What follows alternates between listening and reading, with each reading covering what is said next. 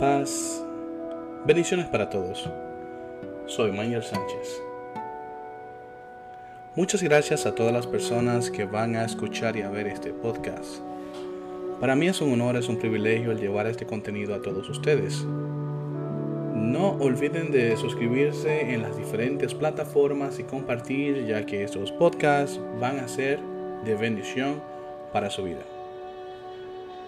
Estos podcasts lo hago desde el fondo de mi corazón, llevando un contenido sano para todos ustedes. Soy una voz en el desierto, una voz que manda su mensaje al viento, esperando que alguien pueda escucharlo. Me gusta utilizar esta frase porque una voz en el desierto, tomando lo que dice Isaías acerca de voz que clama en el desierto. Todos nosotros somos voces que clamamos en un desierto porque no todos están preparados para escuchar la verdad. Y muchas personas no quieren entender lo importante de la verdad. La verdad te hará libre. Por eso es muy importante el escuchar y el entender la verdad. Por eso utilizo mucho esa frase. Soy una voz en el desierto. Hoy quiero hablarles bajo el tema el tiempo. He estado pensando mucho eh, con este podcast sobre el tiempo y lo que nosotros aplicamos acerca del tiempo que tenemos y lo importante de él. Realmente muchas personas no entienden lo valioso que es el tiempo otras personas no solamente entienden lo valioso que es el tiempo, sino que realmente no le dan todo el, el valor, todo lo que realmente amerita el tiempo, porque realmente no sabemos cuánto tiempo vamos a tener en la tierra. Realmente es muy importante entender esto y por eso eh, quise comenzar a hablar sobre el tiempo. Pero antes de todo, me gustaría hablar o recalcar acerca de lo que había hablado en el podcast anterior. En el podcast anterior simplemente quería hablar acerca del sacrificio de Jesús y la importancia de Jesús en la cruz. Es muy importante entender que nuestras vidas y de modo de la iglesia, de lo importante de lo que es el altar del Señor. Porque muchas personas Ustedes las ven en las redes sociales haciendo y deshaciendo y, mostrando una espiritualidad. Pero, ¿qué ganan con echar el fuego al altar? ¿Qué ganan con echarle la leña al altar? ¿Qué ganan con hacer todo esto si al final no tienen cordero para el sacrificio?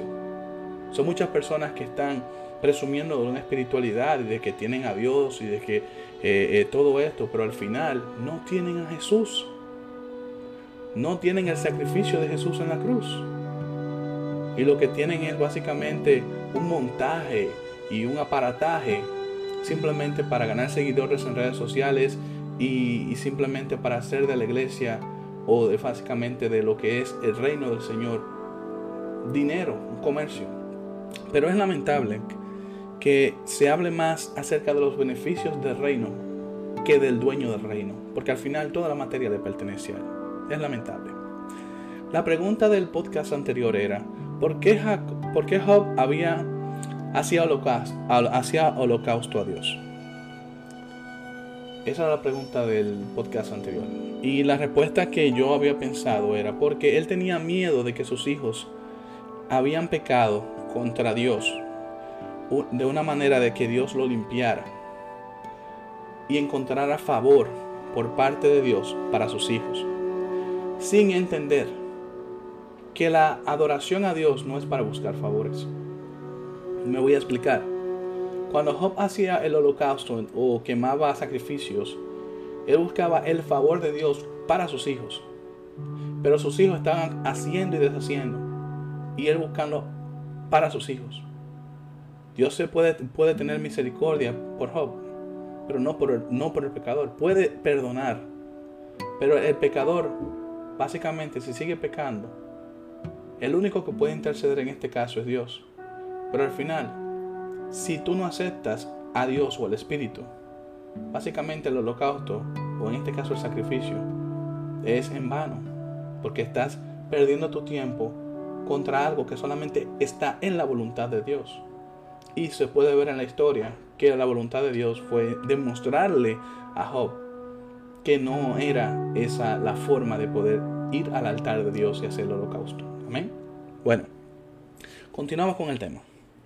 El tiempo. Que es, estoy un poco corto ahora de tiempo, pero el tiempo. Según el diccionario de Oxford, el tiempo se podría definir como dimensión física que representa la sucesión de estado por lo que pasa la materia. De igual manera es periodo determinado durante el que se realiza una acción y se desarrolla un acontecimiento. Ese es el tiempo en el cual nosotros vivimos actualmente. O sea, la línea de tiempo. Ahora bien, si hablamos acerca del tiempo en sí, el tiempo es medido por lo que nosotros conocemos un reloj. Y el reloj ha sido utilizado desde tiempos muy antiguos. Anteriormente se manejaba mediante el reloj eh, ah, solar. Y de igual manera se podía manejar con la luna.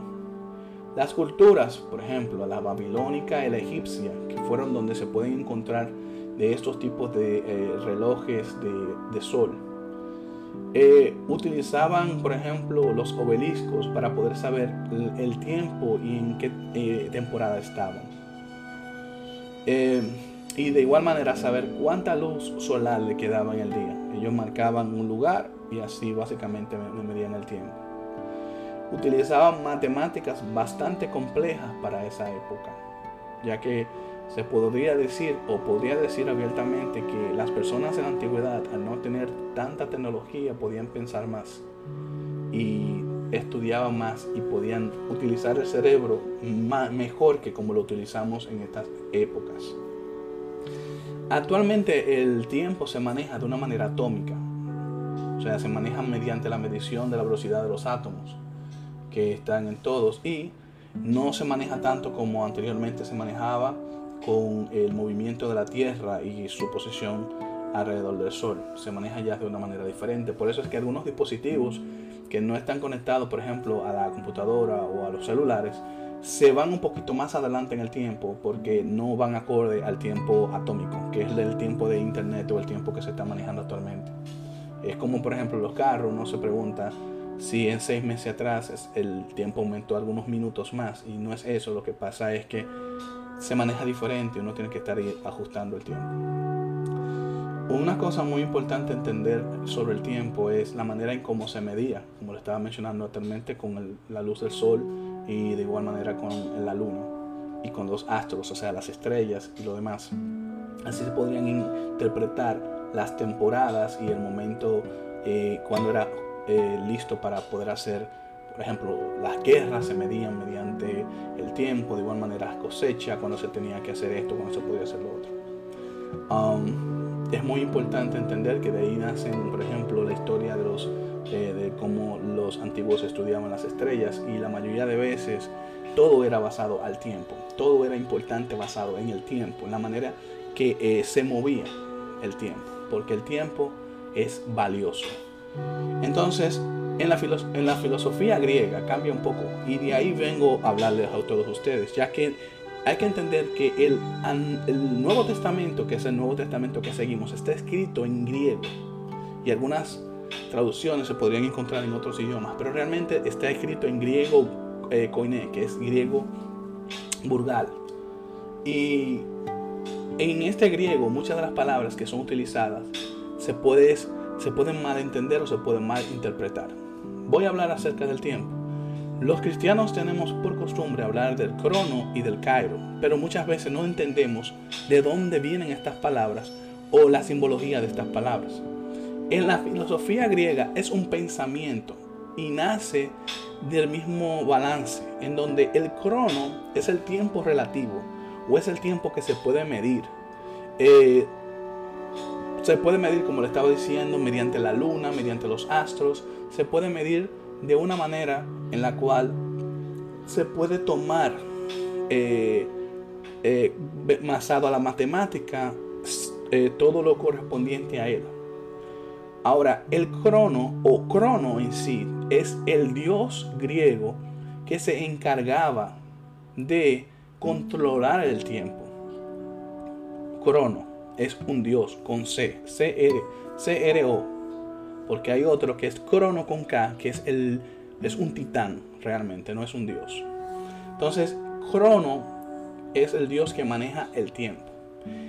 El Cairo, que es otra, otra de las pasas que se mencionan, es el tiempo, pero es un tiempo que no corresponde a un tiempo en sí.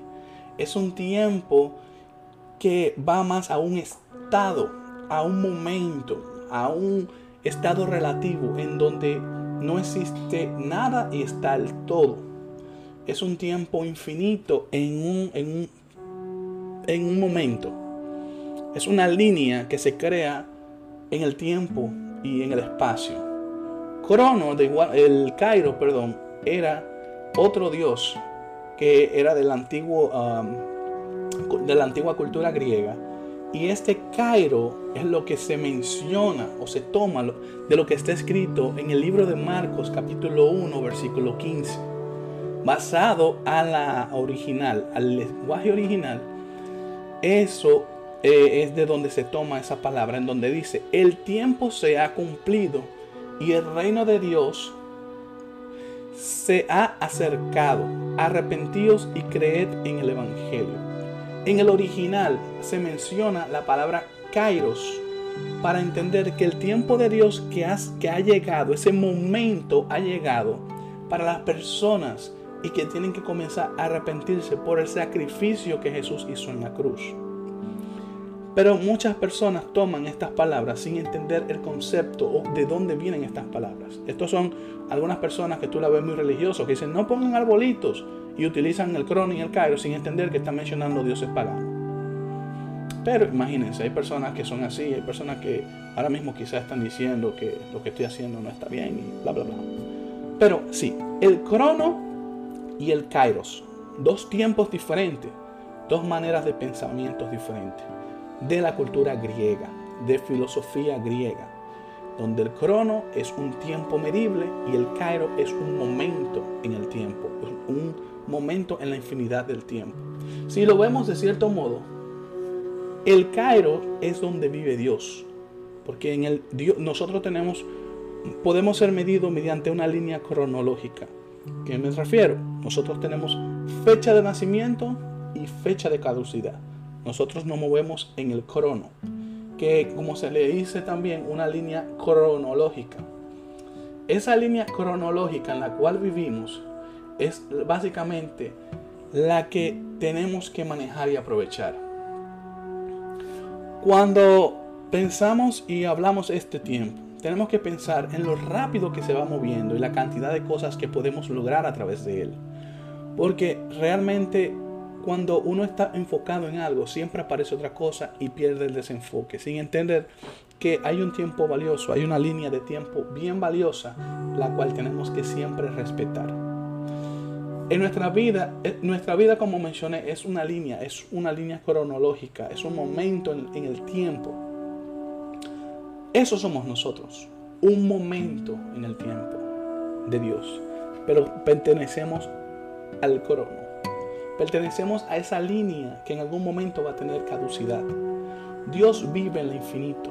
Dios se mueve en ese momento presente, pasado y futuro, al cual le llamamos Kairos, que es, recuerden, es un término, pero también es un Dios. Ese Kairos o ese momento donde Dios se mueve es en el cual nosotros tenemos que movernos de igual manera. Bueno, ¿cómo así? Nosotros tenemos un momento en cada, en cada, en cada tiempo que vemos la oportunidad de poder progresar. Ese es el momento en el que Dios te habla y te dice, actúa. Ese Kairos es el momento en el que Dios se acerca a ti y te dice, actúa. Muévete de la manera que tienes que moverte. Muévete de la manera en que tienes que progresar. Ese Kairos es el momento, es el tiempo perfecto que Dios pone para acercarse a ti y hablarte. Es el momento en donde Dios mueve las fichas para que tú puedas ser instruido por Él. Pero estamos tan ocupados en el crono, haciendo todas las cosas, y no nos enfocamos en ese pequeño momento de conexión con el Espíritu de Dios. Y perdemos ese momento con la infinidad que representa el Creador. Es que estamos muy ocupados en esta línea cronológica sin saber que llegará el momento en el que ya no vamos a existir y vamos a tener fecha de caducidad. En donde como en las lápidas, las lápidas de los cementerios ponen, nacido en y terminó en tal día. Así somos nosotros. Sin entender que en ese nacido en y terminó en podemos tener un momento de infinidad con el Eterno. Y entrar con Él en ese Cairo y poder escuchar la voz del Creador. Y poder mover esa ficha basada a la voluntad del Señor. Porque es la voluntad de Él, no la tuya. Es la voluntad de lo que dice Él, no tu voluntad. Entonces muchas personas se mueven lamentablemente en un Cairo, pero es muy entendido, se puede comprender y se puede entender, ya que estuve calculando aquí, dice que el día tiene 24 horas, de los cuales 8, de 8 a 9 horas son para trabajar, 6 para dormir en mi caso, y el resto es de ocio, aproximadamente 9 horas. Yo estuve calculando que en 5 días se podrían trabajar de 40 a 45 horas, incluyendo la hora de almuerzo. 30 horas para dormir y el resto de ocio, aproximadamente 45 horas. El mismo tiempo que tenemos para trabajar es el mismo tiempo que tenemos para, para poder eh, hacer cualquier cosa, como yo, por ejemplo, estoy haciendo un podcast. ¿Qué, ¿Qué, pasa? Que en el total tenemos 7 días en la semana, ya que son solo son 7 días, 5 días laborables y 7 días, pero tenemos 2 días libres los cuales si lo calculamos tenemos 12 horas para dormir, o sea, 6 y 6, y tenemos 36 horas para ocio. Lo que hace que tomando las 45 horas laborables, las 42 horas para dormir, nos quedan 81 horas para, dedicar, para dedicarla al ocio.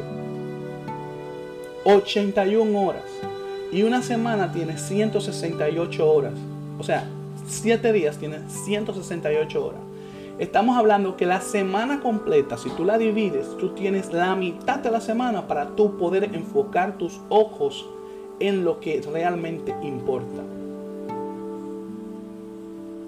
La matemática no se equivoca. ¿Qué estoy diciendo?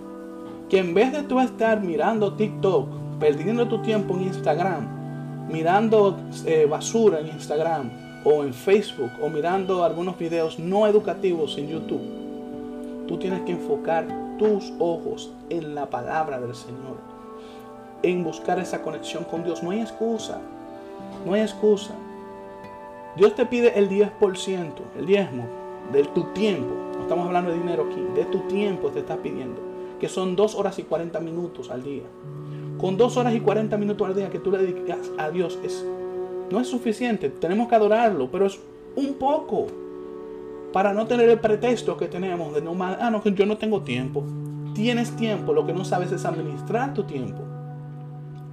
Otra cosa que también me gustaría hablar ya para terminar este podcast, que es bastante corto, es que tenemos que entender que no podemos dejar que nadie juegue con el tiempo que poseemos. El tiempo es valioso. El tiempo, como le dije, es una línea. En un momento en donde tú agarraste invertiste dos, tres horas en un proyecto que no te pertenece y de repente te dicen, ah, no, no era así. Tú perdiste dos horas de tu tiempo. Por lo menos en el trabajo te lo pagan. Pero en lo general, tú tienes que saber cómo administrar tu tiempo. Y más para Dios. Más para Dios. Porque a Dios hay que dedicarle todo el tiempo. Pero para el hombre hay que tener cuidado. Porque el hombre nada más mira con sus ojos, con lo que desea en su corazón. Muchas veces nos dejamos engañar con la mirada de otras personas sin saber que tienen mirada de serpiente. Personas que te hipnotizan para sus propios beneficios y al final no, no tiene que ver nada con la instrucción directamente del Padre. Hay que tener los ojos bien abiertos en este mundo en el cual vivimos. Hay que tener los ojos bien abiertos, ya que la palabra dice que tenemos que ser manso y astuto a la misma vez. No ser tonto en el sentido de la palabra. el Cairo es el momento exacto donde vive el Dios eterno, un momento en el todo y la nada, el principio y el final, moviéndose infinitamente entre el espacio y el tiempo. Y por eso el tiempo de Dios siempre es perfecto. Y para pensar que vivamos en momentos difíciles, siempre Él llegará a tiempo, porque Él vive en ese momento. Confía siempre en el tiempo de Dios, que a pesar de que no te pide, es bueno buscar invertirle tiempo a Él. Hay que buscar el tiempo para poder invertírselo a Dios, al momento de Dios. No te digo que hagas eh, sacrificios de tiempo. Al final ya el sacrificio máximo lo hizo Jesús. Pero sí de tu parte buscar la esencia misma de quien te creó. Recuerda como te dije, tienes fecha de nacimiento y tienes fecha de vencimiento. Dios quiere que vivas una vida plena, abundante y llena de momentos perfectos y felices en tu vida. Momentos en esos kairos que siempre estarán en tu mente. Momentos que siempre vivirán en la eternidad de tu pensamiento. Esas buenas cosas, buenas obras que tú hiciste. Y cada vez que vayas a pensar en ellos, tú te vas a dar cuenta de que ese Cairo que se movió, movió en tu vida es perfecto para ti. Como el nacimiento de un hijo, como el momento perfecto de algún acontecimiento. Paz para todos. Y que Dios Todopoderoso los bendiga. Este es un podcast bastante corto, pero es para ustedes, para que entiendan que su tiempo es valioso, que tu tiempo es valioso y que no dejen que el mundo, el sistema y las personas jueguen con lo que para ti es valioso. Paz para todos. Y así sea.